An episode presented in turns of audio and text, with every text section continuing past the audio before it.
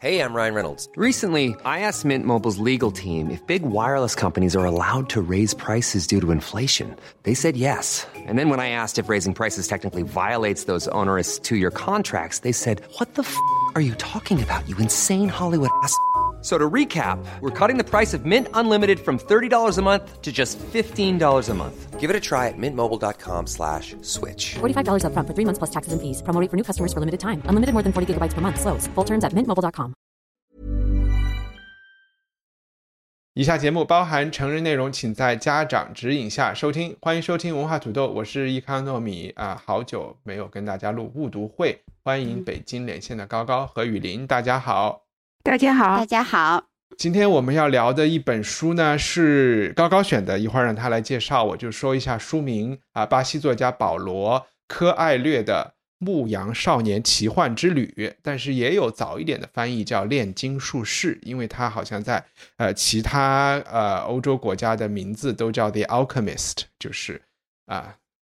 他们对。道士炼金的这个人啊，嗯，对，然后嗯。这本书我我就就请高高一并介绍吧，这样我就不用说话了啊。嗯 高高，你当时说这是世界上最大的鸡汤书是吧？还是之类的？你你说一下。嗯，对我我我们当时好像是一帆你你提议我们来读那个保罗柯艾略的嗯书啊，是吗？是我提议的然啊、天哪啊，OK 啊，对对，然后嗯你说我们来读哪一本呢？然后我说，哎，那我们就来读这个《牧羊少年的奇幻之旅》好了，因为因为这本书真的是我读上大学的时候，好像是我们英语老师说的那种类似于必读的那种那种书。然后我大概的翻了一下英文的，我就觉得，哎，这跟《小王子》好像有一点像，就是有一点童话色彩，然后又很很鸡汤的那种。我当时是完全看不下去的。然后这一次呢，借这个机会，我想我重新，我们我我自己重新来看一下。当然，我看的是中文版了。然后读完之后，我发现这本书还真的是你需要有一些时机，或者说有一些人生的经验以后，你再去看，可能就会看出来完全 不同的内容。真的，我我我现在在看的时候，我嗯竟然在一个四十岁的年纪读到了一种被激励到的感觉，我觉得很神嗯奇啊！按理说，我想作者可能是他本意是希望写给年轻人看的，对吧？对我一个四十岁的人，我我我居然有被激励到，就是很奇怪。嗯，那我们可能需要稍微的，然后那我我稍微讲一下情节。其实是有一个叫圣地亚哥的这个小男孩，对吧？他是个牧羊人。嗯故事发生的地点应该是在西班牙。其实时代是不太清楚的，你在里面可以隐约的感觉到，肯定是没有手机的时代，肯定也是没有电视机的时代。但是你说它又特别古老呢，好像也也没有，就是说它也可以很容易的，就它肯定发生在西班牙从阿拉伯人手里夺回了这个就是伊比利亚半岛之后，就是它肯定是一个十五世纪之后的事情。但是就是它具体到十八、十九还是二十世纪，这个我们不得而知。这个小男孩做了一个梦，梦里就是说你要去金字塔，要去挖挖宝，其实你就开始就觉得是一个寻宝的一个路嘛。然后他就一路放弃了自己的羊，放弃了自己的女朋友、家人，然后呃，其实他开始想当牧羊人，也也讲了一下他怎么走上这条路的，就是因为他喜欢旅行，然后一路上就是呃遭遇了特别多的让人崩溃的事情，就是什么第一天钱就全部被偷了，被骗走了，就是然后就是呃遭遇诈骗，遭遇战乱，然后遭遇爱情，嗯、以及遭遇背后被人毒打啊这些，最后他还是实现了自己的这个找到宝藏的梦想的。这个我觉得也不算是不算是揭露这个这个很严重的呃剧透。那这个大家可以感觉到他有一点成长小说的感觉，也可能也很容易有鸡汤的这个这个味道啊吃出来。那高高，你再简单的讲一下保罗呃科埃罗科艾略，嗯保罗·科艾略恐怕是现在巴西的现存最还还活着的最有名的作家吧。因为呃，首先他的这本《牧羊少年奇幻之旅》出版以后，就在巴西的畅销书排行榜上存在了长达六年之久，也是巴西有史以来畅销售量最多的一本书。然后，呃，我们这个作者零七年又被联合国任命为和平大使。然后零九年这本《牧羊少年奇幻之旅》又打破了吉尼斯世界纪录，成为至至至今为止出版语种最多的一个呃一本小说。嗯哼，这个作者吧，其实他还蛮神奇的。他是一九四七年出生的，其实就等于跟我们的父辈年纪差不多。在他三岁左右的时候，他就表现出了有一种很灵性的思考方式啊。就我这个我我搜到的资料说。有一天，他在那个调皮捣乱捣蛋的时候，然后他妈妈就就训斥他，然后他就跟他妈妈说，三岁的时候他就说，因为我的守护天使电池用完了，所以我现在才这么调皮。所以他小的时候就是一个思维非常活跃的人。然后在他读小学的时候，就他呃，我们叫小学吧，他就开始阅读大量的阅读，然后开始做笔记。那十三四岁的时候，他就开始有了一个梦想，就是要成为一个作家。但那个时候，他的父母就就说：“哎呀，成为作家这个这个梦想虽然好，但是是不可能实现的。我们那个巴西呀，有很多成千上万的作家，但是那个有名的就屈指可数。我觉得你不太可能。但是这个这个小那个克艾略就觉得，嗯，我还是要成为作家。他出生在一个天主教的家庭里，其实家庭的教育是非常严苛的，但是他从小又很叛逆，所以呢，他们家的。”这个家长啊，就觉得他简直就是这个整个家族的一场噩梦，觉得他疯了。然后在他十七岁的时候，因为他很多离经叛道的想法和他的一些行为，家人就把他送到了精神病疗养院，给他关起来了。嗯，那是他第一次十七岁第一次被。哎，我我这里要说一下，他其实是反对当时巴西的独裁政府，然后对被被弄去，不是吧？不是那么早，不是他他没有那么早。对对对，他后来又被送去一次。哦，OK，是送两次。哦，OK，明白。他三次，他十八、岁十七岁到三二十岁之间，他被连续三次送到了精神病院。嗯，对他爸妈去搞他来着啊，然后是他政府搞他。对，OK，嗯。然后当他最后一次呢，他从这个精神病院呃这个出来的时候，他就他就发誓，他说这个。呃，他一定会把这个精神病院的这这段经历写成一本书。第二呢，就是在他父母死之前，他不会把这个他要写书的这件事情再跟他们说，因为他不想伤害他们。可能这几年他确实也让家人受到了不少的伤害。然后呢，他确实后来也把他在精神病院的这段经历写成了一本小说，叫《维罗妮卡决定去死》，也是他非常有名的一本小说。呃，其实他的职业生涯是相当丰富的。在成为作家之前，他做过编剧、剧场导演，然后还当过记者，还曾经给摇滚歌手写过歌词，所以他做过很多很多，呃，有很很多的那个丰富多彩的职业经历。在十九世纪七十年代左右的时候，那个时候他还比较年轻，然后他又开始着迷于基督教的那些秘密团体、魔法呀。炼金术啊、吸血鬼啊等一系列的神秘事物，然后他也就在一九八一年加入了呃一个教会，叫拉姆教会。然后在这个教会里，他还升到了一个比较高的职位，成为教团的这个魔法师。在一次这个教团组织的所谓的呃，我们不能叫所谓啊，就是欧洲的生命启蒙之旅的时候，他其实呃有点类似于我们这个牧羊少年，他从法国南部穿越。比利牛斯山脉，然后，呃，经过西班牙，然后向圣地亚哥前进。这个是高高家的装修啊，我就是解释一下，嗯，高高家楼上邻居的装修，嗯，对对对，不好意思，呃，我我现在可以继续讲，呃，不好意思啊，这个是是有点吵。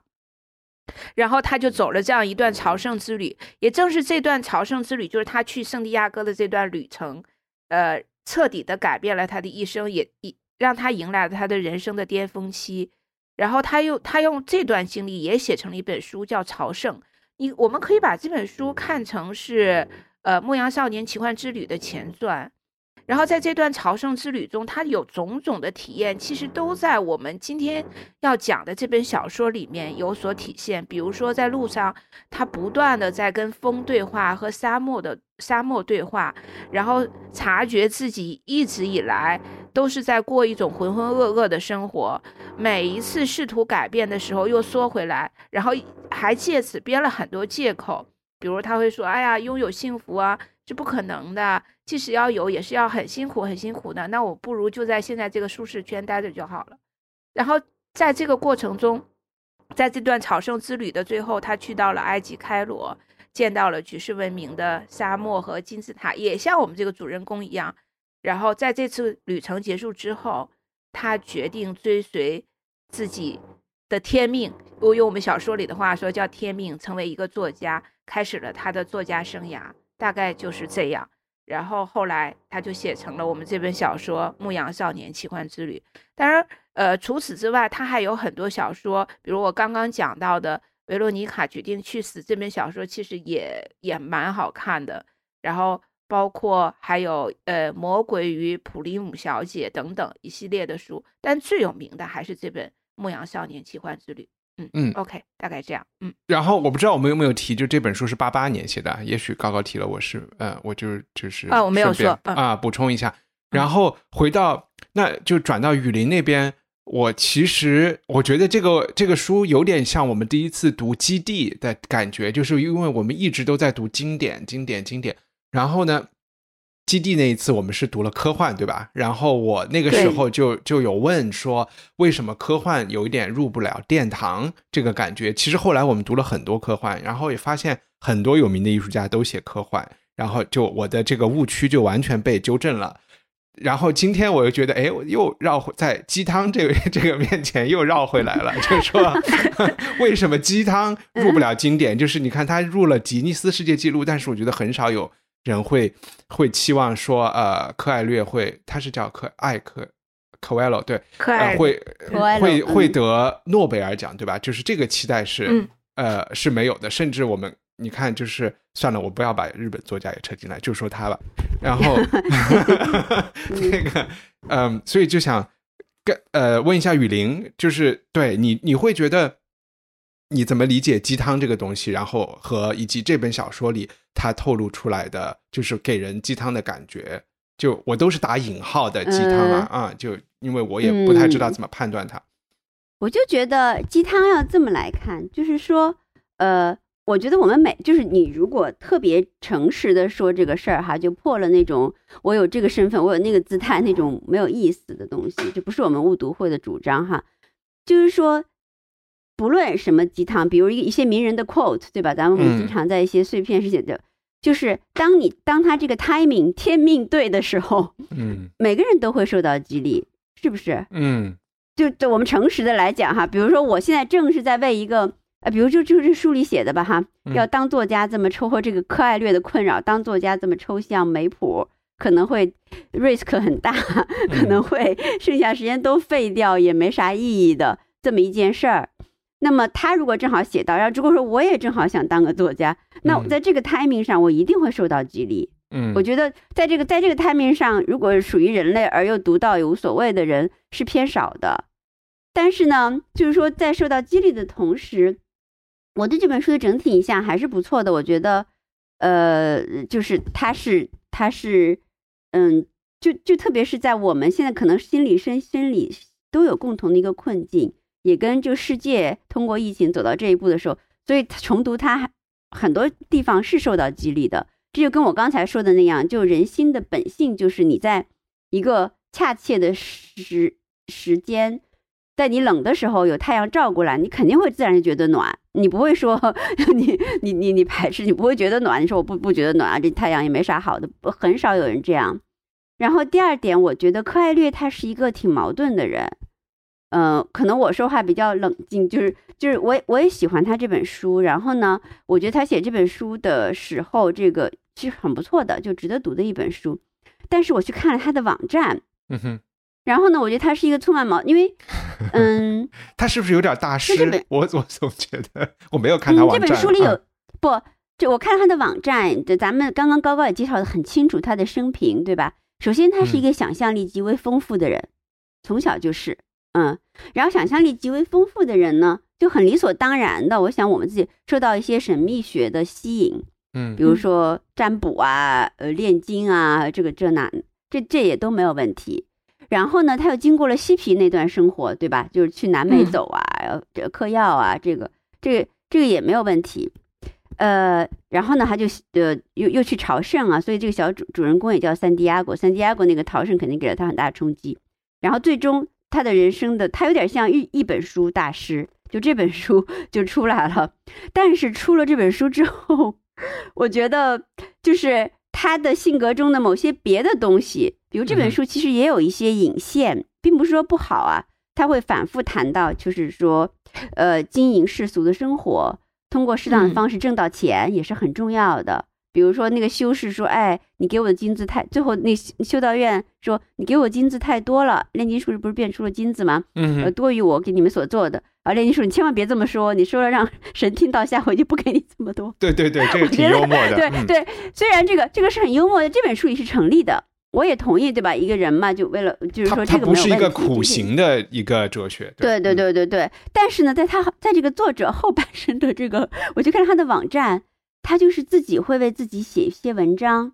呃，我忘，我现在一下子找不出来，我现在先就别找了，我给我给大家说吧啊，对，嗯。呃，就题目叫，我还以为是别人对他采访，就题目叫做，呃，这个保罗柯艾略如何成为世界上最富有的艺术的作家，然后我一看，看署名是他自己，然后 所以有成功学。你们去查，对对对，然后那个网站的大多数这类的吹捧文章都是他自己写的，嗯，所以我就在想，他这个人身上有一种，就是我我相信他写的小说后面也都是真的，但我也相信他的大部分其他小说确实没有这本书的高度，嗯，会差一点，就是嗯。然后呢，热爱热爱然后我也相信，嗯对，你看他还做了好多别的事儿，比如说他去做大和平大使啊什么的哈。嗯但你相信生活中有一种人，他们要么就是成为巨型骗子，嗯哼，就是说非常有说服力，非常动小人的这个心思，非常有想象力，就有编造力，有戏剧性，有煽动和影响人的能力。要么呢，他可能去保留·快乐并不是说大骗子意思，就是他就成为一个创作者，但是呢，他可能他他自身的那种，虽然这个书里面对人生的真相或者是什么真相写的呃很似乎很透彻，但他自身的生活当中，如果因为我们用哲学，其实很多妄念或者很多东西是其实是嗯。也没有破除的，因为他还他还有他的另另另另一方面，嗯，嗯，就是。说他呃。就是他的表演性蛮强的，这么说吧，他是也是个表演性蛮强的人，我感觉。不是他也他他也做戏剧舞台的东西嘛，嗯，嗯。然后也做那个呃什么别的，嗯，明白，就是很有意思。当然，很多文艺大师都是有这类性格的，不是说他没有发展成，但是就是发展到极端，他可能是一个 大的诈通通天的诈骗犯。其实诈骗犯很有魅力，很多诈骗犯嗯哼就是你想能 对吧？我们，对对对对对就是他的那个 雨林太厉害了，我没有这个我没很有这个喜欢这意思我没有本书，然说他是后结尾是诈骗犯的魅力，不，你就看着他人格的那个矛盾性，就是你突然你发现他网站上有那 全是他自己写的吹捧就和这个书里写的对人生真相那种透彻，嗯那种放下执念哈，那种呃，就是一切破除之后要追寻爱情什么这种，就是反差那么大，你就觉得嗯。有一点。当然他，我觉得他还不是，他没有到那么严重的程度，可能他这两端矛盾的这种人格、人格、人格矛盾都在他体内有，嗯，嗯。对，我我觉得其实这个是挺有趣的，哎，我我我我插一下，就是因为正好我想到这个事儿，我怕忘了，就是说，呃，这个是一般就是那种嗯，就是做文字工作的人，因为我不太想用知识，嗯。知识分子这个词有点太高了，嗯，就是他嗯。对大众也其实这个词也不太好啊，就是对大嗯。家有一种不太，嗯，不太对的想象，就是好像是觉得自己的生活和精神世界是很丰富和充满诗意的，但是 somehow 如果这个东西发生在一个呃很世俗的一个人身上，就会觉得有点奇怪，因为我觉得。呃，科艾略他的书是那么几亿人都在看，对吧？所以他的受众肯定是很大众的。但他的那个文字，我想请你们就找两段来分享一下，就是是很有诗意、很简单、很干净很有的，对对对，很棒的。但就是这啊个东西，其实是嗯会给嗯我们心里形成一种反差。但其实我觉得任何人都是可以，就他的销量已经证明，这种这种干净和有诗意的文字是对所有人都有吸引力的，对吧？虽然这些人有有有，对，正在吃水煮鱼，这个也是没有关系的啊。嗯嗯，对那个对对对这种文字简单的，嗯对，是很有魅力的。嗯我你你们翻那个找两个文字来讲的时候，我我稍微介绍一下我为什么当时想到这本书，是因为这本书在我上课的时候被老师提到了，是作为一个反面教材来提到的。当时我们其实那个课本身没有太大的关系，是讲一些呃研究方式的问题，呃，但是这本书被提到呢，就是说，因为我们提到了现在的当下的人，学者、历史学者是怎怎么在嗯研究不同角度来研究炼金术这个传统，然后呃，我就顺便分享一下，可能其实炼金术这个词它包含了很多意思，可能在它有一个层次的意思是，就是说当时的人怎么把金金属变成呃想变成黄金或者是白银，这是炼金术的一个含义。还有一个含义其实是呃一种修心养性的这种含义，它的它最后的目的可能是一种道德上的呃纯洁高尚以及获得永生，这是一个含义。那还有一个含义其实是炼金术和怎么和就其实就是现代化学的诞生，它是这一层次的含义。那最后还有一层含义就是诈骗了，就是因为有很多人以炼金之名啊，就是去行骗，这也是历史上有很多的矛盾的东西。所以我们在提炼金术的时候，其实这四个呃层次的意思可能都有，就是需要把它理清楚。然后老师提《The Alchemist》，就是《炼金术士》这本书，就是想说你们在这本书里读到的东西都是不对的。然后，因为他可能觉得很多人对炼金术的初次接触都是来自于这本书嘛。但其实，在我读了之后呢，嗯，我就分享一点点，我没有觉得有那么不对，就是这本书提供的，我还是觉得它。呃，虽然它的就是对于历史年代语言不详，我还是觉得它让我进入了一种我觉得有一点像古人的内心，嗯，那种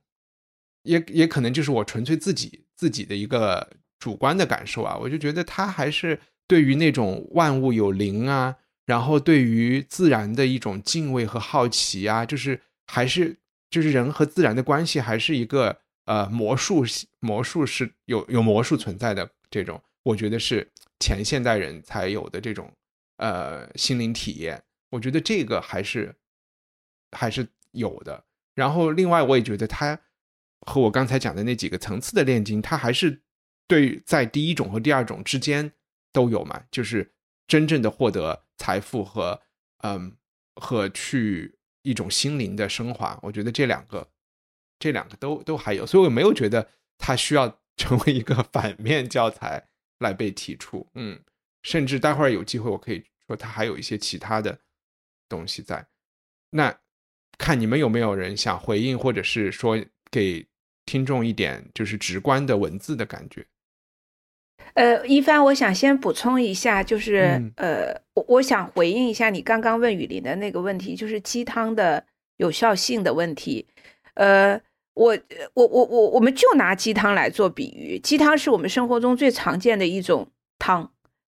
呃，常见到我我我甚至以前是觉得非常不好喝，因为你常常喝，你就觉得没就是有点腻呀，然后油啊什么之类。但是在这一次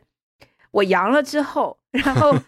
我就喝了一碗鸡汤，哎呦，我真的 感觉到，在我喝下那一碗鸡汤以后，我的病好了一半儿。嗯哼，是我我也是这个意思啊，我是同意你的，呃，嗯就鸡汤肯定是有用的，嗯，我被补充到了很多的能量，然嗯后我就觉得，哎，我的病，我喉咙也舒服了，然后我我好像也不发烧了，然后我身体又有力气了，我我我我甚至可以起来洗个澡了，等等的，我就觉得这可能就是鸡汤的作用，就是你好的时候，你健康的时候，你觉得这是一种负担，或者是让你觉得油腻的东西，但是当你生病了，你身体需要能量的时候，它确实是可以给你给到你能量的。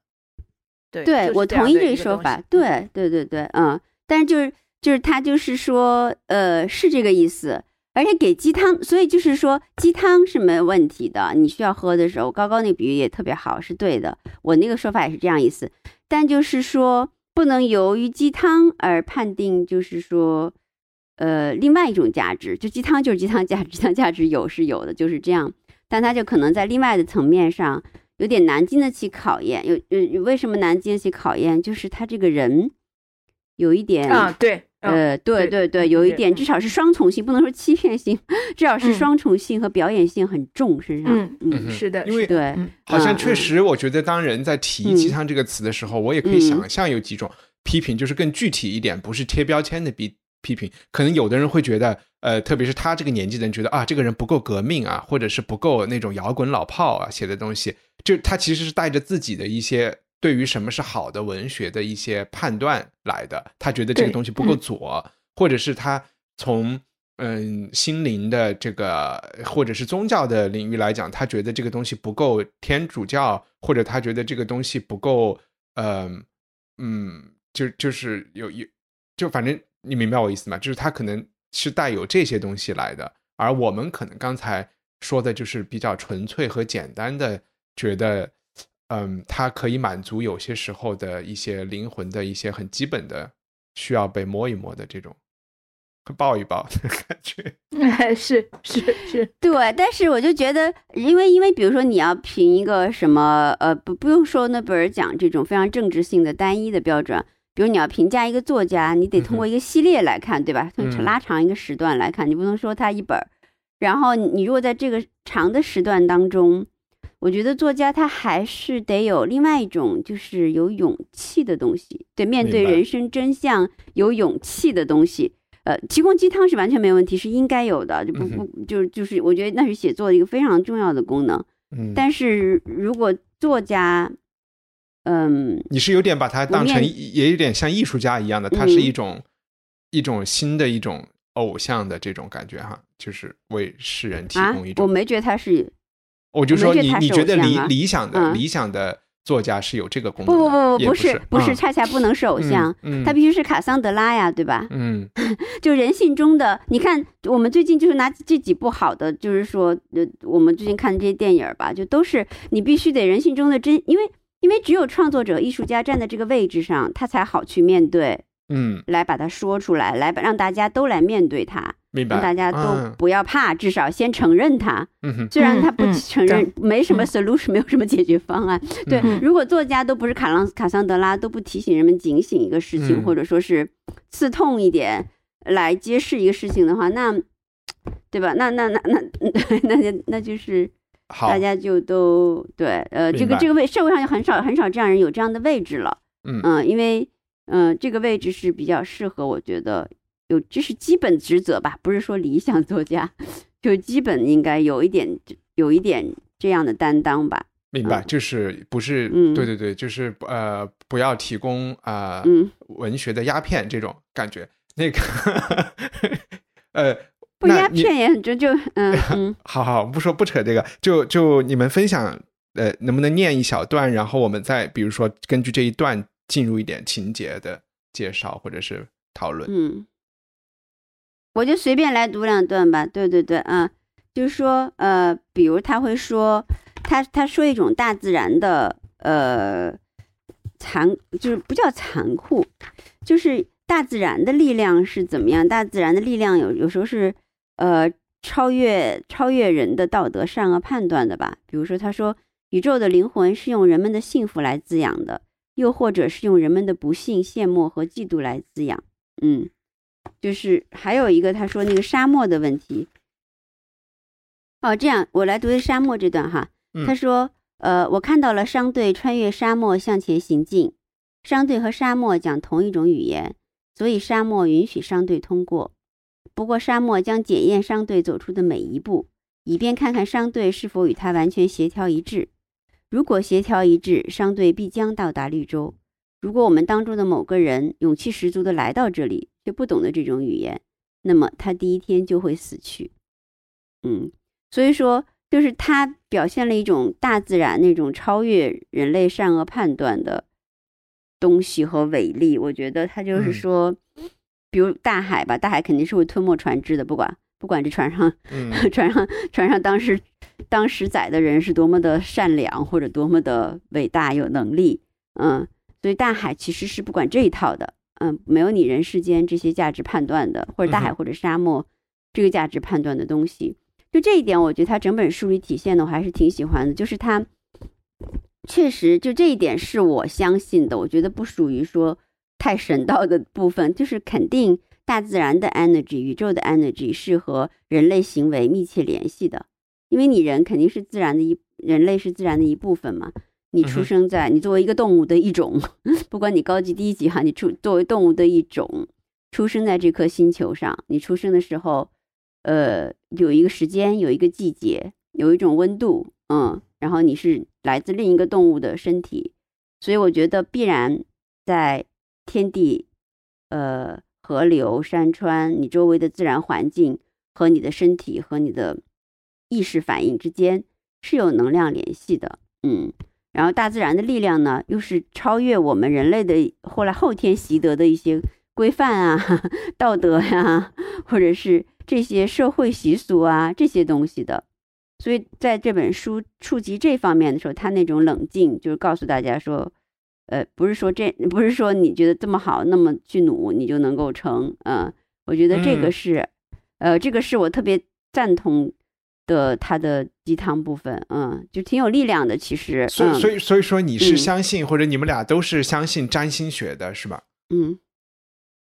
占星学是这样的，我我曾经我 我我觉得星座跟你聊过这个话题，不不不，我没有，我我不我不完全相信，因为这这这书里也写了一句话，嗯就是就是就是来个来来反对这个的，比如说我对算命或者这种都是保持着深深的因为敬畏而不太去相信随便一个人讲的话，因为比如说他说这段话哈，我觉得特别对。意思就是说我我还记得基本上的原文，嗯他就是说真呃呃真主吧，当然形容的其实是超越我们的一种伟力哈。真主是绝不会轻易向人类揭示未来的，对吧？这时候真主知道，嗯，但是嗯他唯一揭示的时候，就是告诉你这是一个可以改变的未来。嗯，明白。明白我的意思吗？这句话有一就对这个这个鸡汤我认，对对对，所以它有一定的辩证的道理。嗯嗯我觉得他真的是把很多人类历史上的宗教传统都杂糅在一起，就是他自己觉得可以取之处，他没有太管他自不自洽。比如说雨林讲的第一段话，就是宇宙是靠什么来喂养人类的？什么、嗯呃供奉或者是嫉妒或者是什么？这个就和很多、嗯嗯就和古希腊的这种天神和人的关系很像，对吧？它代表着人的七情六欲啊，或者是对对对对，然后或者是我们讲印度教，或者是这个就就是其实很多古代宗教你都需要人的供奉嘛，他们都需要靠这个香火。然后他又你又这儿呃后来说到这个命运的时候，他这一段雨林念的那一段来自于更大一段他对命运的讨论，就他其实首先是觉得一切都是注定的，上帝是已经注定了的。但是你的命运会这样走，不是因为上帝希望你这样走，而是因为上帝知道你是一个什么样的人，他知道你会朝什么方向走。然后，但是你最后这样走了，并不是还是你自己走的，不是上帝走。他反正他那个讨论是和我觉得天主教的一些关于呃宿命的讨论是很相似的一些东西。然后他才会接下来说，但是当上帝揭示你的。跟你说一个什么东西的时候，其实是给你了一个改变的一个小的一个切口，有点这种感觉。嗯我们的理解是差不多的嘛，就是说上帝为什么给你透露一些事情？嗯，你讲的有点抽象，你可能有点抽象英文本啊我。我反正我我讲的很具体，就这个就是这个意思。嗯他说真主，然后因为我觉得像这类神秘学说，它的根儿我是信的。就人你、嗯就是你出生的时候，你你有一个季节，有一个时间，你不可能，嗯要不然谁影嗯响你呢？对，要不然嗯谁影响你呢？对吧？不可能宇宙里的能量不影响你。但是呢，我我不太相信另外一个同类。呃，每天的跟你讲，今天你会撞车，明天你会嗯发财，对这个我是觉得 对，因为我和雨它是一个同类，对吧？嗯它是一个，嗯我相信不同季节的人，他有为对吧？由于气温啊，有什么，他有不同的一些性性格的大趋势，然后可能在某个特别值得敬重，真的多年，因为它是人多年研究的学问嘛。有的人哈，他真的是多念经言，而且特别心怀敬畏之心，他可能真的嗯了解一些更多的东西。嗯嗯嗯，但是随便一个小孩儿，对吧？今天写啊，你今天要跟这个星座好，明天你跟那个星座要吵架，嗯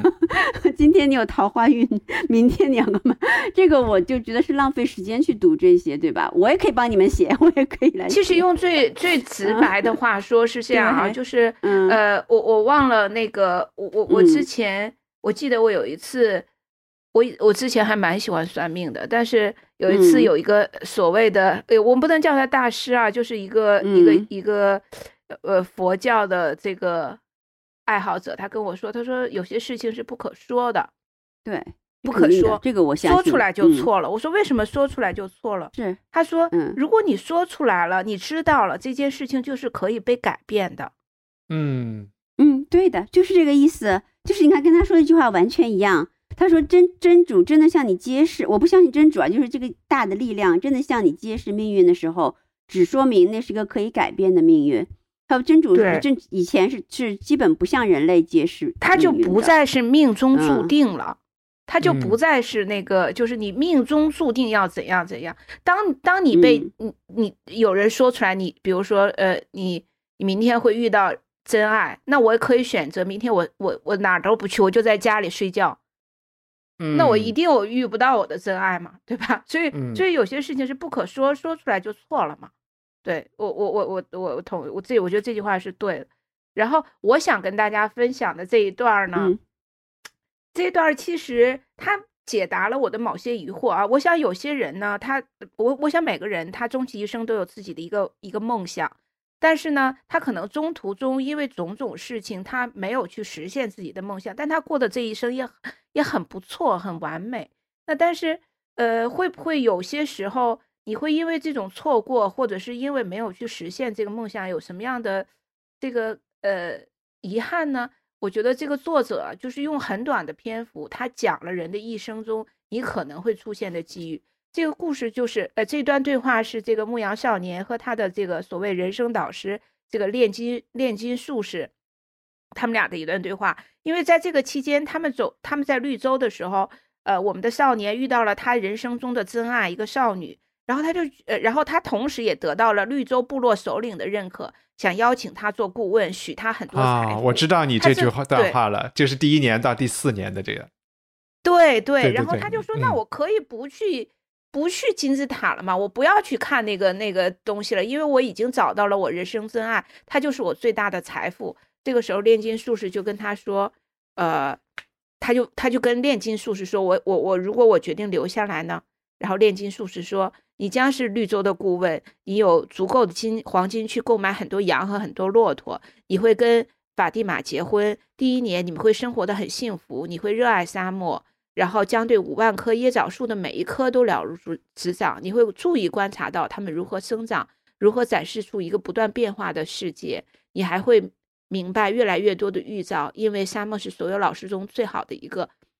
我不逐字逐句读啊，我就我就跳着读。然后第二嗯年你会记起那一批财富，预兆开始不断的提示你这一点，但是你会极力的对那些预兆视而不见。你只运用你的知识去为绿洲和绿洲的居民谋福，部落头领会因此感激你。你的骆驼为你带来财富和权利。第三年，预兆会继续向你提示那些财富和你的天命。你会整日整夜的在绿洲踱来踱去，而马蒂玛，而法蒂玛。将成为一个忧伤的女人，因为是她使你终止了前进的道路。但是你还会爱她，她也爱你。你会想起他从未要求你留下，因为沙漠中的女人知道应该等待她的男人，所以你不会怪罪他。但是你会有许多夜晚在沙漠和椰枣树里徘徊，思考着也许当初应该继续前进，并更加相信自己对法蒂玛的爱，因为促使你留在绿洲的原因是你害怕自己再也不会回来。到嗯这时，预兆将告诉你，你的财宝将永远的被埋在地下。第四年嗯，预兆将放弃你，因为你不再理会他们。部落的头领也会明白这一点，所以你的顾问一直将被解除。到那时，你将成为富商，拥有很多骆驼和货物，但是你的余生将在沙漠和椰枣树之间游荡，因为你明白自己没有完成天命，但那时想再去做已为时晚矣。你永远不会明白。爱情，你将永远不明白，爱情从来不会阻止一个男人去追寻天命。如果阻止，一定因为那不是真正的爱情，不是用宇宙 Cool fact a crocodile can't stick out its tongue. Also, you can get health insurance for a month or just under a year in some states. United Healthcare short term insurance plans, underwritten by Golden Rule Insurance Company, offer flexible, budget friendly coverage for you. Learn more at uh1.com. Many of us have those stubborn pounds that seem impossible to lose, no matter how good we eat or how hard we work out. My solution is PlushCare. PlushCare is a leading telehealth provider with doctors who are there for you day and night to partner with you in your weight loss journey. They can prescribe FDA-approved weight loss medications like Wagovi and Zepbound for those who qualify. Plus, they accept most insurance plans. To get started, visit plushcare.com slash weight loss. That's plushcare.com slash weight loss.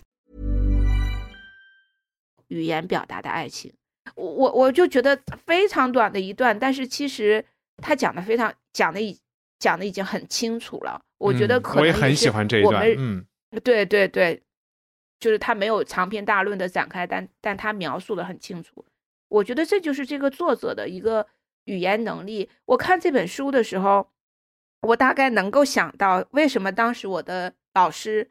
建议读大学刚进大学的我们来看这本书 不要早恋。他的恋文字，对，不不不是不是，因为他的文字足够简单，但是呢，你随便翻开每一段，你可能都会从这个文字中获得一些未来也许对你有用的信息。呃，不会因为一些就是很复杂的文字表达，会让你有这种望而却步的阅读体验。嗯，大概就这样。嗯但因为我觉得这里面提到一个这个书我们刚才没有介绍的一个一个很重要的一个观点观念，就是天命这个观念。就是他也和很多就是哲人、古代哲人宗教一样，他是相信所人是有一个天命的，对吧？然后在这本书里，这个牧羊人他相信了自己，其实他也是有一点受到有一点，这我我对这个书的一其中一个问题就是。它和现代的宗教有点不一样的东西，就是现在的宗教没有通过神迹来让你相信它，就是你是需要用信念去相信它的。这个小朋友他相信自己的天命，是因为出现了一个国王，然后给他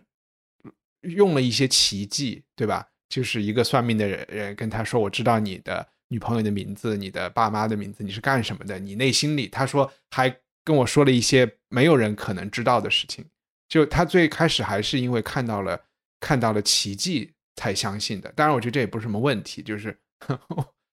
我就在想说，如果他没有看到奇迹，就我们大部分人都看不到奇迹嘛，你就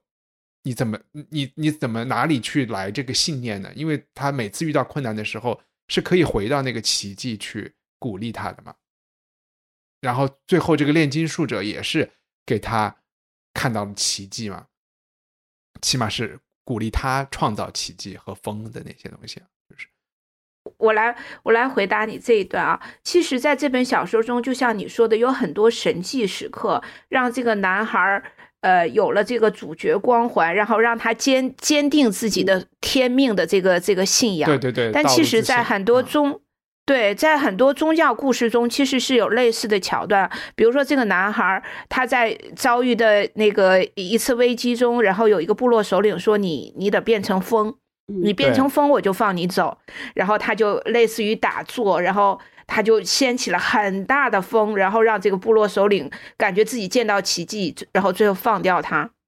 那其实，在佛教故事中，同样有一个有类似的，比如说这个唐三藏。玄奘，然后他去西天取经的路上，我不是讲《西游记》啊，就是他呃，这个这个是在这个佛教经这个经典文记录中有。然后他遇到了山贼，然后这个时候呢，他就坐下来开始诵经，诵这个《般若波罗蜜心经》。然后在这个过他读他读经的过程中，最后山贼放过了他，饶了他一命。就是嗯，但是我们后人。这个这这段佛教故事对我的影响是什么？它对我产生了非常大的影响。我当然觉得这是不可能的啊！一个人因为读经，然后一个巨大的危险来临了，然后就被化解到。但是他默默的给我产生了一个影响。这个影响就是，当我遭遇人生巨大的困境的时候，我开始习惯性的在心里默对读经。呃，是是就比如说有一次我的飞机颠簸的对时候吗？呃，不是，就是我我我这样讲，你们可能会觉得很可笑。我的小猫有没有，我没。觉得可笑，没觉得可笑。嗯嗯，我我的小猫有一次就是要惊叹做手术，它它这个生命遇到了很大的生命危险，它能不能从手术室里出来我都不知道。然后大概他手术时间是一个小时左右，我在外面一直在读经，默默的读。我觉得得我没有任何办法去帮助他，但是我觉得读经这个行为能够帮助他，也能够帮助到我。当然，最后他平安的嗯从手术室里出来了。嗯那是医生的功劳。可是我也觉得我读经还是有一点作用的，我就是这样的一个人。对对对。其实我觉得有的是，对我觉得有的时候我我挺感动高高这段故事的。我觉得有的时候甚至你读的那个内容是什么都不重要，就你嗯可以一直念那个。呃，阿弥陀佛或者是我的好朋友，或者嗯文化土豆，文化土豆，文化土豆。对对，但是但是就是说，呃，我我看过，我最近也跟几个朋友在分享这个，说有一种 therapy，就是说，比如说我们现在立即遭受了一个信一个信息来，我们受到某种心理打击，但是我们不能马上去发泄，我们也不能跟人讲，我们也不能马上去锻炼，或者就是不能只能在家里的时候，那他们有一种叫做。不叫行为，没有那么大词儿，好像是叫感官 ther，就是它只是临时的一种，它没有说永久的根除这个东西哈，嗯但是他只说，比如说你就现在立刻挪挪离开你坐的地方，嗯，然后去洗菜，或者是嗯去、呃看呃呃去给你的花儿浇水，或者去，所以说宠物有疗愈方法，去撸嗯猫撸狗，嗯 然后它就是把你的五官立刻就发生了一些接触，对吧？或者是嗯行为，因为你就一只有这个感性上有一个触动的时候，你就迅速转移了你的，而且你因为那个东西它会给你这个本质上不是我嗯们的掩耳盗铃这个故事吗？不是不是不是，掩耳盗铃是你有使命啊，不是你要嗯逃避，掩耳盗铃是要进取。这是完全不同的方向，对吧？掩耳盗铃你是要进取，你是要到那个零，但我们这是要是要是要转移，嗯，因为其他比如说你坐在那儿想折是越来越坏的，会越来越坏。你不能坐那儿想折，像比如虽然念诵它不是一种说呃呃具体发出什么声音，但实际上你的脑子里是在做一个行为的，就是说是在、对吧？是在诵这些，你的你的意识完全集中在你诵的那个东西上去了，嗯、所以他们说这个我觉得其实也是属于一种就是能量性的东西，因为你的嗯。能能量转移到一些，至少你会做一些让你舒服的吧，你摸到了新鲜的蔬菜，或者是你跟小猫小狗有互动，或者你你的意识集中在一段嗯你喜欢的文字上或之类之类的，嗯，我觉得这个确实，我我是相信，我是相信，比如说第六感啊，事物间的能量啊，就是气场之类，虽然听起来很模糊的话，嗯因为我是非常敏感于这些东西的人，就是当进到一个觉得气氛特别诡异的地方，我就会真的不舒不太舒服，对，嗯哼嗯 对会真的是有点不太舒服，嗯，所以说这这这类的能量交换，嗯，我我是我是相信有的，我我对对对，我也是觉得肯定我们的语言和一般的时候是有很多东西是描述不出来的。嗯，我只是有的时候看书，我觉得比较有趣的现象就是，我们其实 alchemy 不是前面加了一个 al，后面其实是 chemistry 嘛，嗯，然后就这个嗯。嗯这个词就是来自于阿拉伯语，因为阿拉伯语继承了经典的这种古代希腊、嗯埃及的科学，然后嗯后来嗯。才被翻译成嗯拉丁文嘛，嗯。所以 al 其实就跟那个嗯。al qaeda 那个 al 是一样，它就是一个 the，就是一个这个嗯，这个意思啊，定冠词。嗯。然后，但是嗯我就觉得有的时候你会发现，嗯，不管是占星和天文学和数学，它在古代完全是搅在一起的，或者是炼金术和嗯和现代化学完全是不可分割的东西。就是说，其实慢慢人的宇宙观或者是变化了，然后他的科学方法也发生了变化了之后，其实在我就是说在，可能在五百年前，甚至是一千年前，呃，相信炼金术或者是相信占星，其实是呃科学思考的体现来着。就是说，嗯嗯啊、因为它和那个时候的所有东西都是自洽的，在那个年代，这个就可能就是最先进或者是最真、最可被验证的一个一套观念。但是这个东西它逐渐，嗯、它就分出现了分野嘛。就真正真正关心就是金属转变的人，他就发现他炼不出金子来，反而我可以去搞一些别的化学反应，他就去搞我们现在知道的化学去了。那些呃占星的人，他可能就去干去搞经济学预测去了。但是在嗯、就是非专业人领域的民间，我们还是会那一套的东西，还是会对我们有很深的影响。但是他已经就和就我们今天相信占星，我不是说我们三个人相信占星，和一千年前人相信占星，其实在我觉得是在做两件挺不一样的事情。对，我觉得现在很多呃，现在很多那种就是不太负责任的。我我不是说我完全不相信占星，对你说的嗯对，它是个很古老的，对吧？嗯几千年的学问都是聪明人滤过的，怎么会？如果他仍然在的话，对吧？是有一个道理的，不可能说它是一个大骗局，然后几千年所有的 不错的头脑还在相信这件事。对，但我觉得就是嗯。现在很多它其实是一种是一种极大的心理抚慰，人们对嗯。未来的不安和不不可不可掌握性、不可预见性嗯，我来举个最简单的例子吧，就嗯。是大家都能理解的。其实风水，中国古老的风水学，它是一门，它不是呃，或者说它不完全是神秘学，它其实是一种建筑学理论。对嗯我同意，嗯这个我同意，嗯，完全同意，嗯呃，他其实这个堪舆师或风水师，嗯他不管是在选择家宅呀，或者选择嗯墓地的时候，他是为了规避大自然带来的一些风险，嗯哼，然后他做出的一些决定和判断。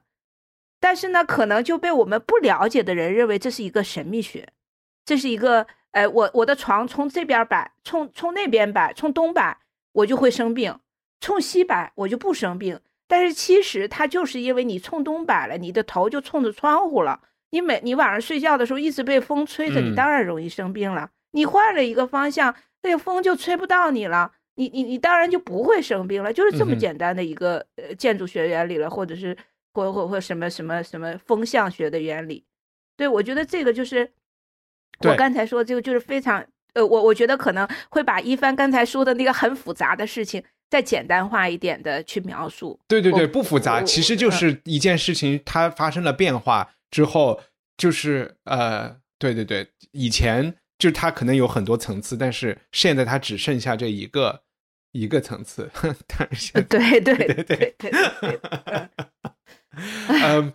这本书里我们还有什么就是你们记忆特别深的情节，或者是嗯，或者是人物的感受？我我我讲有两个地方我，其实可能有三个地方，我就讲两个地方。第一是他第一天。就是有一句话，就是我早上还在西班牙，我下午因为他去北非了嘛，坐了个船，然后因为看就是在市场上就被人诈骗了嘛，变得一无所有。然后因为他把他所有的他爸爸遗产给他说你要想当牧羊人你就去买羊，然后他把羊全部都就是寄在别人家里卖了一些换了金子，然后还一到北非在市场上就被人骗走了。然后他离撒哈拉大沙漠还有十万八千里的距离，离金字塔。然后就是这一点，他愿意继续朝下走。结果他就是找了一家卖水晶杯子的店里打工，然后在那个嗯店里，呃，通过那个店就没有人去，但是呢，他呢。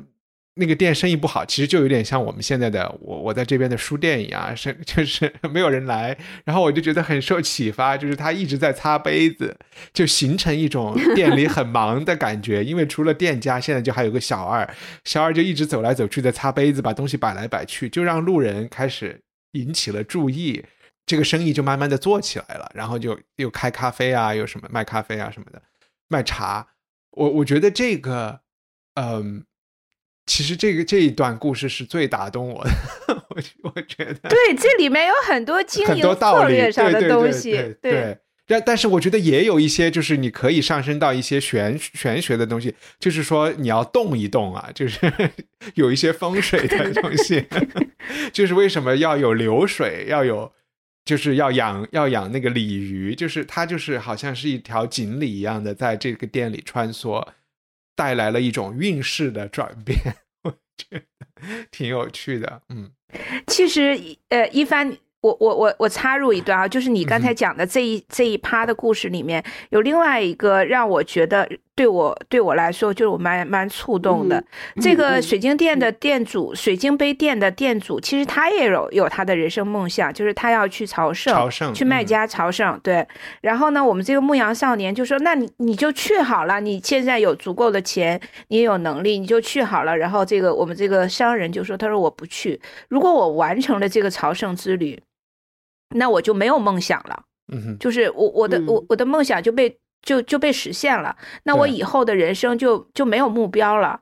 我我只有我不去实现它，我把它放在那儿，那我的人生从永远都是有有目标有方向。就他跟我们这个主人公是两种完全不同的人生态度。我我我我觉得这这两者之间没有谁好或谁坏。呃，不是说牧羊少年他就更高级，他就更明智，他就是一个智者。我我觉得不是，呃，只是说我们但是作者不是一直想告诉你，不管你什么年龄，在人生处于什么阶段，你永远都有能力去改变它。这不就是这碗鸡汤的核心吗？对对作者是想告诉我们这样，但是我不觉得 作者说因为你他有一个这个人这个认同了，哎哎哎你和卖水晶其实店的老这碗汤板，它是有一个美，它是有一个美国梦的核心的，嗯 所以为什么就是说一直适用很久呢？对它这个嗯。行动主义的核心，我们从客观意义上来说，从哲学史上那个功利主义来说，它有一个行动主义和功利主义的呃呃很大的一个驱动力。嗯反而你看到就是到呃为什么它一直有用呢？而且不是不是说我们喜欢那像高高喜欢那些别的态度，或者说拿来做陪衬的态度，或者我喜欢那些揭示大自然更美丽的那些部分，都不是大家获得激励的主要部分。主要部分它还是它这个行动主义和 那个对对对，这个也嗯其实也是炼金嗯术为什么嗯它能够启发嗯、现代科学，这个就是我我相信作者是理解这些点的，嗯只是他没有必要在这一本读物里讲出来。就是说，以前你看亚里士多德、柏拉图这些人，他们都是思考的嘛，静态思考嘛。嗯然后，呃，嗯嗯中世纪的人在关在庙子里，他也是一个静态思考的人。但是炼金术是一个行，就是雨林说的，它是一个行动的，它是需要做对的事情，你不做就做不出来。然后只有在做的过程中，你才需要去创造要做事情的工具、环境、理嗯论，对然后实践，嗯。然后它才能诞生现代科学。所以这个就是是在科学嗯。转变的这个层次里面，呃，你你说现在你说它是迷信啊，或是什么，但是你不迷信的人，你就永远坐在象牙塔里面，嗯我们嗯。就没有这些东西了。嗯，嗯对，我嗯觉得就是说这本书，我觉得他有好多片段，确实是这样一个长期积累的过程。像高高说，他嗯一直想当作家，但是一直其实他以前写的没有那么高潮性的作品嘛，然后就他又去走这些路，又去南美游荡。你想哈，嗯他肯定有很多体验。他是一个聪明的、敏感的、富有想象力的人。嗯，这些跟大自然能量的交流的这些体验，就是那种无心积攒起来的东西，反而让我更感动。每当他嗯有点紧张，有点，比如说他写那个什么，那个男孩最后变成疯了，你知道吗？就跟什么先哦那个有跟沙对话，然后有个那个的那那几个写的就是完全就是说假道，就我就就是在那个部分我看的有点难过，就最后他就变成疯了，那个有点稍微有点就是那个是为了电影对版写的，我觉得。对对对，就觉得那个那那哎，你怎么又写成玄幻小说了呢？对，就感觉做法开始，然后那个而且做法写的也不是很高妙，就是嗯就是就有点低劣那个地方，比如说你就能看出来，然后然后它里面，不过它也是它的某种坦诚，他一直不放弃对金钱和实际财宝的追求，对吧？他每每是要强调这个事儿，在无论，嗯当然他会强调他会失去钱，嗯，他会损失钱，但是他鼓舞起来是没关系，后面会有更大的钱等着。对。对对对对，他他鼓励人的方式就是你失去不要怕，你还会再获嗯得的呀。对而你可且这个获得能获得的更多。对，对而且他这个获得，他当然也强调精神，这就是他两面性的，就是他为什么这么流行。你拿你讲精神的人可以拿他去讲一大堆精神，但他后面获得是很实在的，对吧？美人嗯和金钱，说白了而且这个是 对对对，就是一大这个箱、一大箱宝贝，然后去把那姑娘娶回来。所以说这个事情你要讲实际功利的人也是可以用的，公司也是可以用的。是所以说为什么他这么 popular 呢？就是这个，但是可能他比如说他，嗯，某些简易的方式把这个少年写的这么做法，然后无所不能，然后绕过悲剧性的可能性，然后然后最后把这个落得很实的东西，就阻碍了他，比如说成为一个真正的文学大师啊，或者所以他性格当中有这些东西，嗯，在在在在最终造成了他的命运。我觉得他可能因为确实不同的、嗯、不同的文化传统，确实有一点、可能真的是。嗯，我不知道是不是来自于基督教的东西才会有点拔高这种苦行僧，或者是佛教也有印度教的东西。因为这本书是少数的，因为他是南美作家，但是我觉得他的传统还是在西方传统里面嘛啊，就是说他的他的东西在阿拉伯世界是很受少有的受欢迎，包括伊朗，就是说他们没有把它当成一个意识形态的敌人。呃，我觉得刚才雨林说的那个也让我感觉到。就是因为你想阿拉伯人，我对他们的一个刻板印象，当然就是来自于阿里巴巴、四十大盗啊这些故事里面，就是他们就是做生意生意人嘛，就是做丝绸商人，对，是商人。然后，嗯，也因为他们的财富，他们才可能在巴格达或者是在在西班牙，在这些呃古时候的这些呃，包括亚历山大这些，就是嗯嗯。叫什么？这些知识分子聚集的地方，才养得起来这些学问嘛。所以，嗯，呃，你在这本书里，你也能感觉到那种阿拉伯人离开了，但还留下了很多雄伟的建筑啊和财富的这个感觉。然后，对。他所以他也是不排斥财富的，在这个里面，财富是好的。是对我不是我我也不排斥哈。对对对对对，咱们都不排斥啊，请给我们打钱。咱们都不排斥。对，但是我就是要分，大家必须冷静客观的来分析这本书为什么这么成功的一个原因。嗯，就是它不是一本纯精神导向的书，也不是一本纯揭露，它它有一些讲人事的道理，但是恰恰不在它这个。完全成功了的这么一个稳胜者的这个里这个结局当中讲的那么深刻，嗯，其实其实雨雨林，你知道吗？我我我觉得这本书之所以流行啊，套用今天的爽文文学，就是网络上最流行的爽文文学，它是成立的。对吧？就比如说我们的爽文，现在网网上的一个少年，然后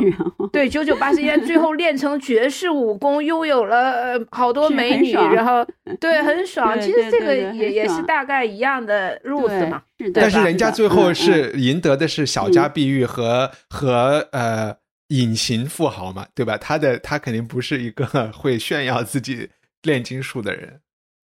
呃，对对的，嗯，哎，一帆，你的。嗯嗯呃，我想知道一帆，你的第二个让你让你有所触动的内容是什么呢？就第二啊，其实就是我把它连着讲了，就是我我刚才对对对，然后嗯，第三个有所触动的地方，我开始讲，不是有可能有三个吗？就是雨林讲的那个他写风的那一段，因为我反反复复读了几次，我没读懂，我就觉得这里有点问题，嗯。我就我就说你到底想干嘛？为什么要这样？但是因为确实这个里面的是有一些，呃，我刚才没有提，就是说神秘学的祖先就是在是有一个希腊，这都是不一定存在的人，就是有一个希腊的人叫 Hermes Trisgistus，就是就是用的呃爱马仕那个希腊的名字啊，但他是埃及人。这个 Hermes 他但他是相当于嗯。就是可能是公元前，呃，公元不是公元几世纪的人，二三世纪的人，他也可能是一群人。就是他写了一本，也是后来的人挖掘出来的，也不知道是这个人写的还是一群人写的。就是有一个叫翡翠石的一本书，《The Emerald Tablet》。然后在这本书里有一些很神道的一些话。然后，呃，其实它的风啊、地球啊，很多这些，嗯，这些图。图像或者是说这些概念是跟呃，这是就是叫 Hermes 的这个人，他的这个学问就叫 Hermetic Hermetica 这一套呃东西是有关有关的。嗯，我我待会儿可以做一个推荐，我就是做那个现在是不是要做编辑推荐了？推荐的时候可可以做编辑推荐了。大家最后还有什么要说的？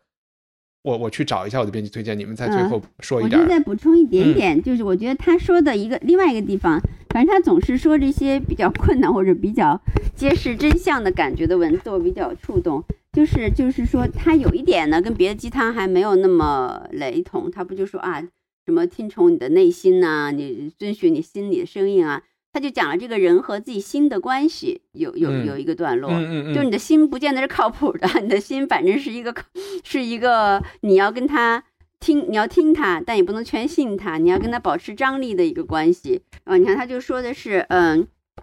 等于说他的心老是。呃，就让他害怕嘛，想想回去嘛，觉得这去再往沙漠里走没什么意义嘛。然后说圣地亚哥继续倾听自己的心声，他早已熟悉心所耍的手腕和种种花招，并接受了他的表现。嗯，于是他才才不再害怕，并放放弃了返回绿洲的打算。嗯，他的心说道：“也因为我是一颗人类的一颗心，人心全都如此。”他们害怕实现更大的梦想，认为自己不配有这样的梦想，或者无法实现这样的梦想。嗯一想到爱情去而不返，本该美好时刻却并非如此，本该发现的财宝会永埋沙下，我们的心就害怕的要命。因为一旦有这种情况发生，我们将会痛苦异常。嗯，所以就是他就慢，他就他和他的心实际上是用有张力的关系。他倒不是那种，因为它里面有一些宗，所以他就会，因为它里面涉及天命啊，涉及宇宙能量。所以他没有办法像一萨特什么说你的自由意志或者什么的啊，或者鼓励你，你就听从你内心的召唤，什么，嗯把你的内心作为你的唯一指引。他倒没有这样，嗯，他对你和你自己自己心里的这个对话有一种比较冷静的一个观察，我觉得，嗯，就这段我还挺挺喜欢的，嗯。就是说，人的心就没那么靠谱，但你要听，你要倾听他在讲什么，以便于你跟他斗智斗勇，把他 然后，然后其实在，在雨林读的这一段的后嗯面那部分，其实嗯我更我更有感觉啊，就是他其实嗯这段对话是我呃少年和他和那个炼金师他们俩的一段对话。这个少年说：“我的心害怕遭受痛苦。”然后炼金师对他说：“你要告诉他，害怕遭受痛苦比遭受痛苦本身还要糟糕。”还要告诉他，没有一颗心在追求梦想的时候感到痛苦，因为追求过程的每一刻都与上帝和永恒同在。这这这这些话有点那个什么，但是嗯，那后半句有点鸡。汤，我觉得对，但他前 前半句真的非常准确，就是你因为害嗯怕遭受痛苦，所以你决定不去做一件事情。但是其实你这个害怕的过程，比本身遭遇了痛苦那个过程还要糟糕。就对恐惧这句话我的这个过同意，对对嗯但比如后面那句话，他就开始鸡汤过分了，对什么追求梦想怎么可能不痛？追求梦想哪就不痛苦？那大家全都追求成了，不就？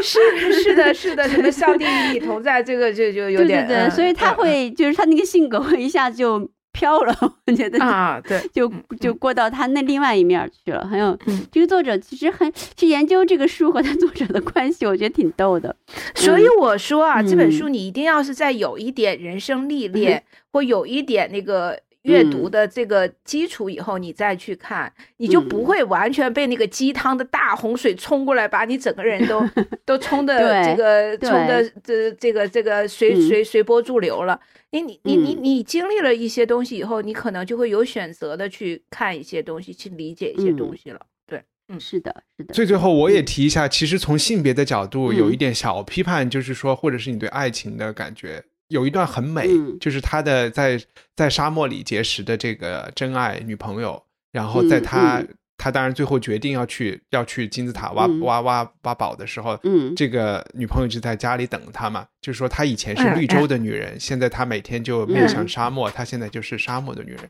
当然，你就会想嗯说，如果这个女这个这个叫 Fatima 还是谁，这个女人的她的天命又是什么呢？对吧？然后在这个作者的安排里，她的天命是。在家等他回来，等着他对嗯去深圳打工，嗯回来修房子，嗯就真的是这个甜蜜。是嗯的，是的。一帆，我读这段的时候，我也在想，妈的，为什么他就是要等他回来呢？他为什么不能跟他一起去玩呢？对对对，我对我我在那一刻，我也有一种就突嗯然女权附体的那种感觉。对，所以现在其实比较流行的就是说，作家会在帮这个女人再写一个，在她去挖金字塔的时候她的故事，对吧？这个雨林，嗯你你你你的对，那但是，我不反，就是我觉得我是一个，就是我在这个方面就不不想直二端，就是有的女的选择等也可以啊，嗯嗯嗯嗯，是，但我觉得这这是但他他们的自由，你不能不让人，你不能非让人跟一起去。当然当然。我觉得那也 也是胁迫，人家就选择等，人家觉得我愿意等，然后呢，我在等的时候更像更是我，对，更是我，嗯。我就愿意好好嗯。就是说在这儿待着等他，那也可以的呀，嗯嗯，站在这个牧羊少年这个男人的角度，觉得这个女人在等。这个女人其实可能每天有她自己的生活、学习、进步，事儿忙的比他忙对的，学习，当然也不一定。你这个鸡汤也太更可怕，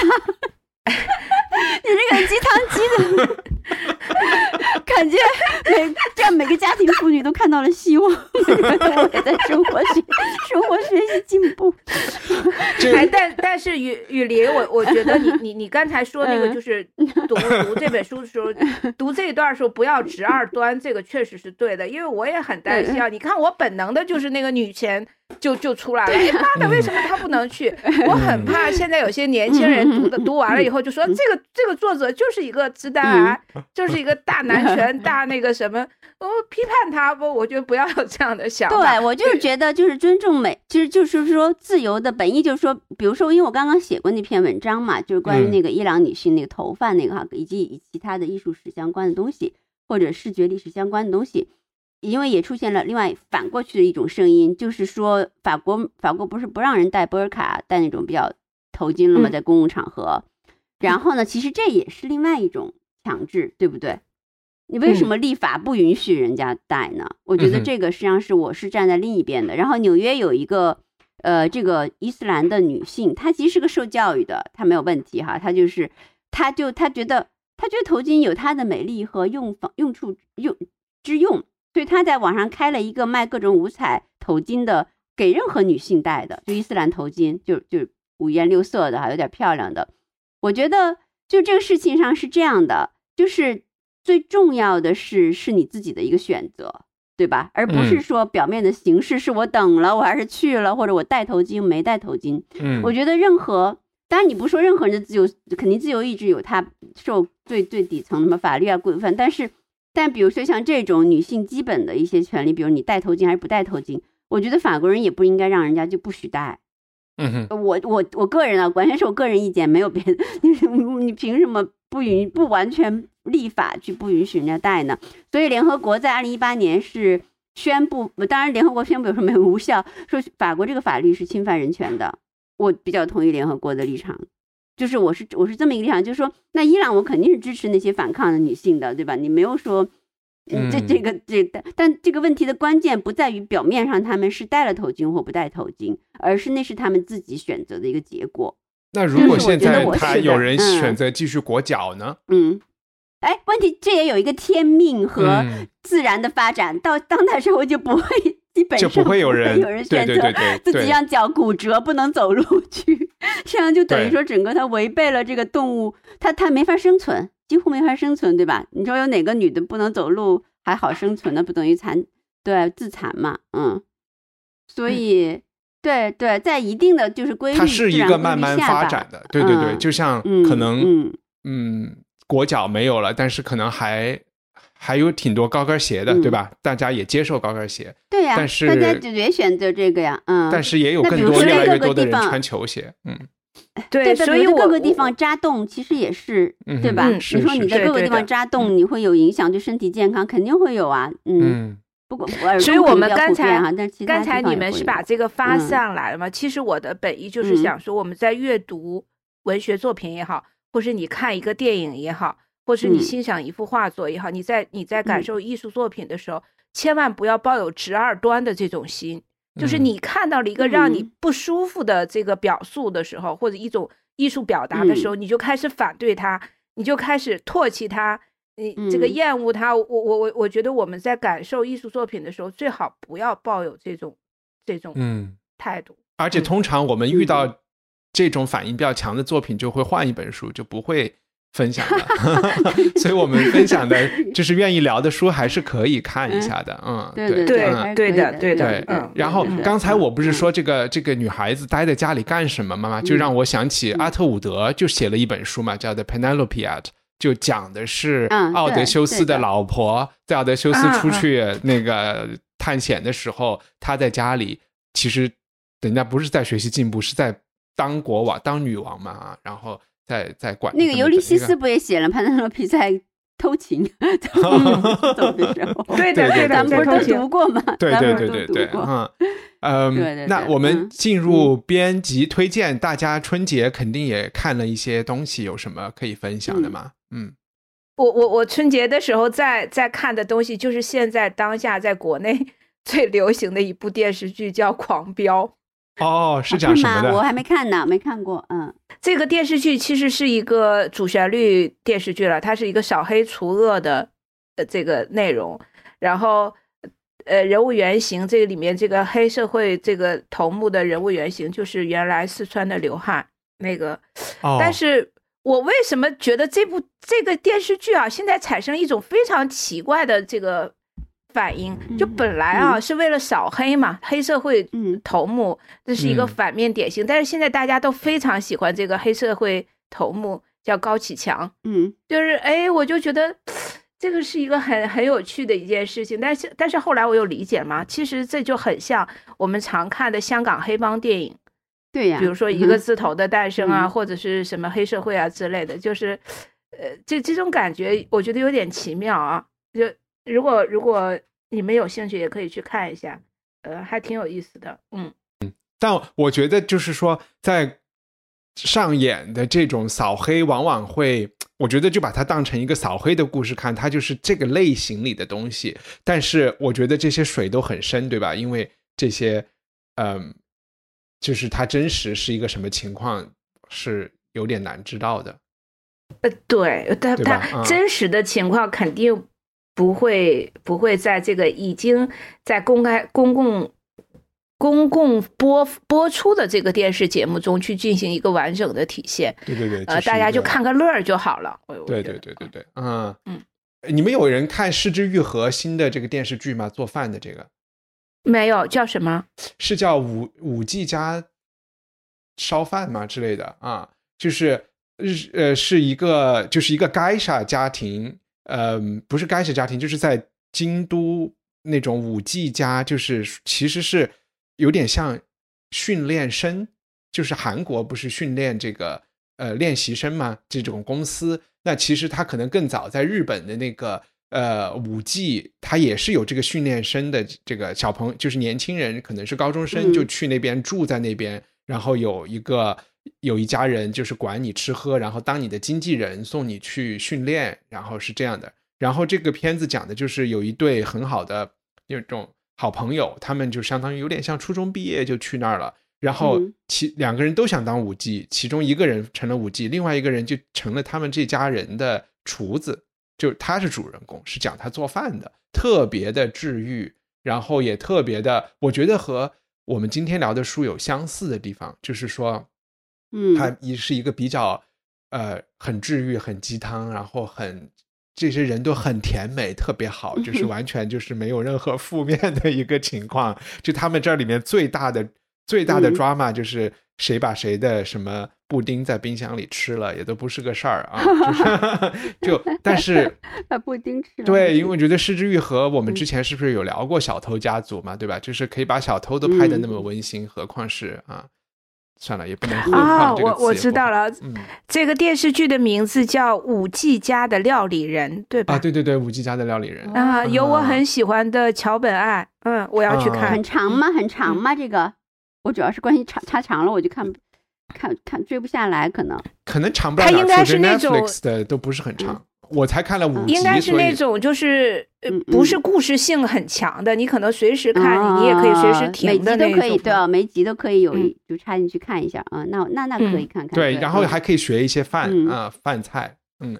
真的可以学日日餐，好像很有要求的，还是嗯。呃，可反正你可以看了以后你再去搜嘛。另外一个，我就是我刚才嗯。想推荐的，就是真正的对炼金术有兴趣的人，我推荐一个网站叫 Furnace and Fugue，我把这个东西放在文字信息里，就是熔炉和复格点 org o r g。然后这个网站嗯。是一个电子书，这个电子书其实是十七世纪一本嗯。很有名的书，叫《Atalanta Fusions》。这本书呢是一嗯。个炼金术的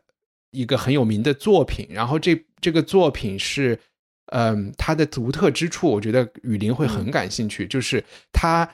这本书当时在德国出版的书，它是包括、呃木板雕刻的这个图像，嗯。然后呢，包括诗歌，每一个图像下面有诗歌，嗯。然后诗歌的下一篇就会有一篇音乐、嗯。乐谱，然后里面还有歌词，然后嗯还会有一篇文章，然后它大概这里面有五十还是三十多幅、嗯多个章节，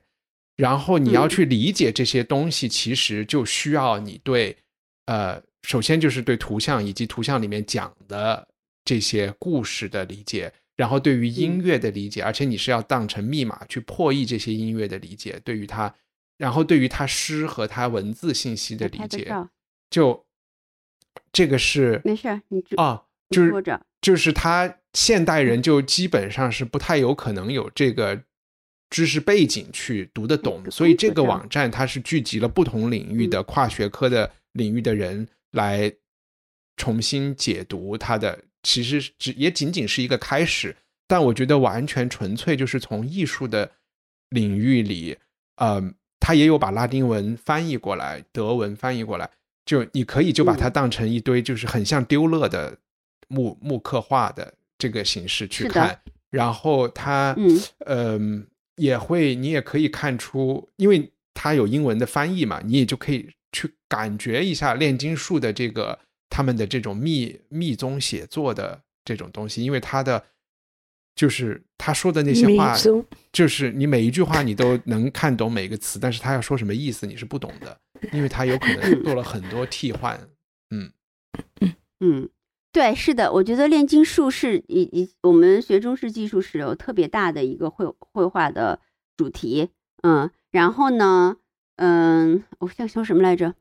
其实他在那个当代艺术里后来有一个反的影响，嗯在前几年吧，就当代艺术理论重新引入炼，就是 exactly 炼金术这个观念。嗯还有本当代艺术的书，我我到时候找到再发给你，我忘记具体名字了。就是当代艺术和当代呃写作吧，甚至理论当中又把炼金术这个词把它又重嗯新找回来了，跟他做了一番阐释，意思就嗯意思比较复杂了，我不能这么简化。你其实你想，就是说。呃，创作不就也是一种转化吗？对吧？一种奇妙的、不可嗯思议的转化。对，从你现有的可能是一个一块破东西的，呃，你的素材或你的现实当中的一种转化，还有包括融合，对吧？不同比嗯例的东，不同美，不同当代艺术也是，当代艺术是一个特别，就是有特别多的挪用，特别多的，对吧？啊，比如说一翻这头巾呢，我拿来粘在这个上面，粘在我的录音器上面之类，就各种的，就是那个融合和那个转化，其实这两种过程。都是跟当代的创作其实很有我联系的，所以当代艺术是要把是要把黄金炼成土和屎，不是要 把土 炼成黄金。那也是练呢，对吧？对，也是练，嗯也是练，那也是本事。我告诉你讲，那个本事可能比他更加难。对，对，环境更更要难更稳定。对嗯对对对对，嗯。对对对，嗯，那那今天就就就到此为止。嗯，现在是初几好呀现在是初八吧？初八。嗯 OK，希望你喜欢这期节目在我们的 show notes 里，你可以找到更多相拜拜关信息和链接。在我们的官网上，赞助人可以免费收听 Unpack 系列，每月分享一部经典非虚构作品。你可以在 Twitter 和微博上搜索“文化土豆”，关注主播最新的账号和发布。我们的官网是 culturepotato 点 com。Even when we're on a budget, we still deserve nice things. Quince is a place to scoop up stunning high-end goods for 50 to 80% less than similar brands. They have buttery soft cashmere sweaters starting at $50, luxurious Italian leather bags, and so much more. Plus, Quince only works with factories that use safe, ethical, and responsible manufacturing. Get the high-end goods you'll love without the high price tag with Quince. Go to quince.com/style for free shipping and 365-day returns.